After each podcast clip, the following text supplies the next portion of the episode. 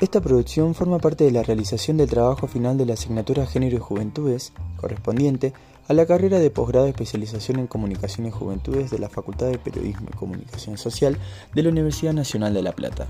Quienes forman parte de este podcast son los estudiantes José Oscar Castro y Nicolás Sosa Chávez.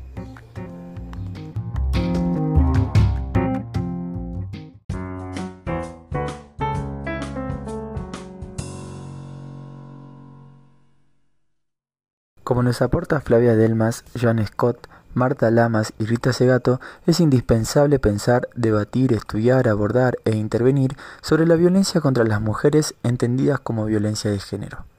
Para ello, es ineludible comprender al género como un elemento constitutivo de las relaciones sociales y como forma primaria de relaciones significantes de poder.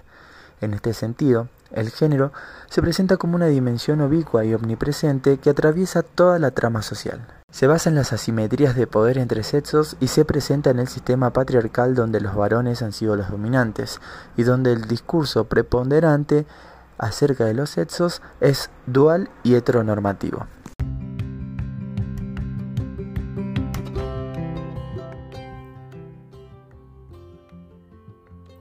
Por lo tanto, siguiendo los aportes de Simone de Beauvoir, en estas relaciones de poder no hay nada biológico ni natural que explique la subordinación de las mujeres, sino más bien se trata de una construcción social sostenida a lo largo del tiempo que debe ser sin lugar a dudas transformada, subvertida y desnaturalizada. Solo asumiendo estas perspectivas disruptivas se hace posible reconocer y batallar contra las distintas formas de violencia de género que siguen siendo silenciadas y naturalizadas en nuestra sociedad. Tal es así que son diversos los actores e instituciones sociales que continúan reproduciendo ciertas perspectivas androcéntricas, misóginas, excluyentes y violentas en detrimento de las mujeres.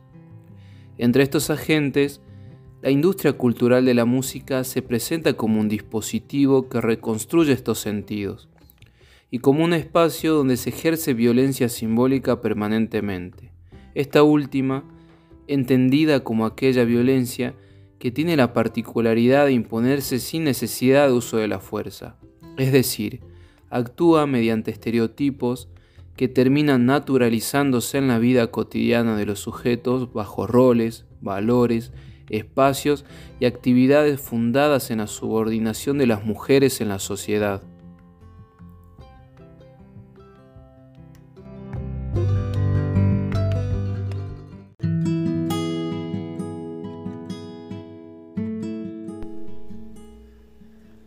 Esta problemática es posible de ser percibida, por ejemplo, en las producciones del cantautor Ricardo Arjona, quien ya desde la composición visual de la tapa de su disco Sin daños a terceros reproduce la violencia simbólica hacia las mujeres.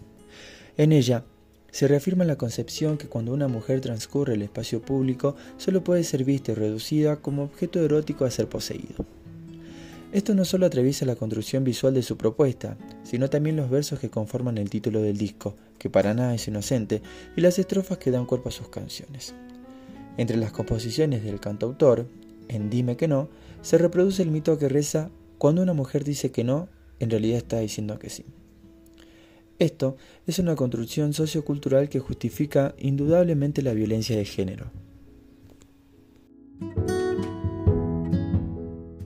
En este sentido, la canción mencionada, siempre desde un discurso dual y heteronormativo, tiene la intención de que se piensen las mujeres indecisas e inseguras, hasta tal punto de hacerle no solo creer, sino también sentir que si se alejan del varón están tomando la peor decisión de su vida. Tal como lo dice uno de sus versos, si me dices que no, puede que te equivoques. Del mismo modo, en otra estrofa se expresa, yo me daría la tarea que me digas que sí. Esto implica ni más ni menos que al varón, aunque le digan que no, tiene que seguir intentándolo, como si el no de una mujer no tendría firmeza, como si no tuviera franqueza alguna. También esta canción, al igual que la composición visual que la acompaña, reproduce la concepción de la mujer como objeto a poseer, donde, entre comillas, solo él y nada más que él es capaz de descubrir, obtener y conocer. Además, se estaría aduciendo a aquella mirada que piensan las mujeres desde, entre comillas, la falta o vacío, lo que implicaría que ellas no tendrían las capacidades de conocerse a sí mismas y necesitarían del varón para poder hacerlo. Esto lo vemos claramente en la siguiente estrofa. Si me dices que no, seguiré conquistando, descubriéndote cosas que ni tú te conoces.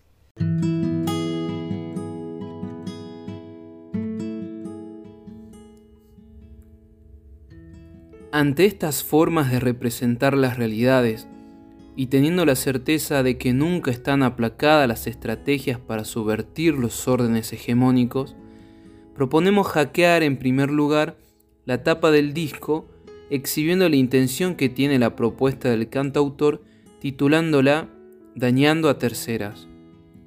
Y por otro lado, transformar el estribillo de la canción Dime que no, ahora enunciado Si te digo que no, como estrategia alternativa a los sentidos dominantes que en su versión original se reproducen. Siguiendo a Aguiluz y Barwen, nuestra propuesta se piensa como una forma de producir plurales sentidos alternos que resignifican el espacio físico y simbólico de nuestra sociedad. Esta producción otra se suma a todas aquellas propuestas que vienen disputando los sentidos hegemónicos, patriarcales, racistas, misóginos, que imperan aún hoy en nuestras sociedades. Esta propuesta de hackeo, siguiendo a Bill Nichols, puede entenderse como una producción cultural alternativa que tiene la finalidad de hacer reflexiva una producción cultural hegemónica, para volverla crítica a lo establecido y presentarla con carga social, política e ideológica. En definitiva, debe pensarse como una estrategia disruptiva que permite prestar atención y actuar en las relaciones de poder y violencia simbólicas que existen y se reproducen desde distintos espacios, entre ellos la industria musical. Ahora bien, para plasmar y anclar lo que venimos reflexionando, les traemos nuestra propuesta de hackeo.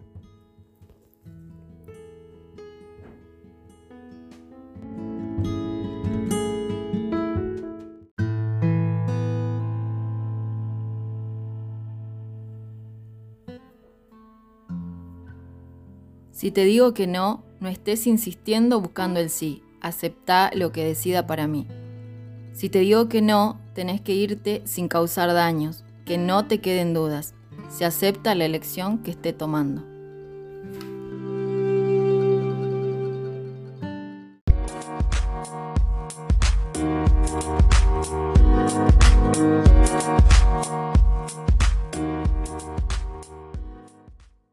Dado que nos interesó problematizar las maneras en las que las industrias musicales instauran significados misóginos, sexistas, machistas y discriminadores en determinadas sociedades, esperamos que la realización de este podcast pueda dar cuenta de cómo se podría subvertir, mediante propuestas contrahegemónicas de hackeo, estos sentidos que son naturalizados y que reproducen tratos desiguales en el sistema sexogénero.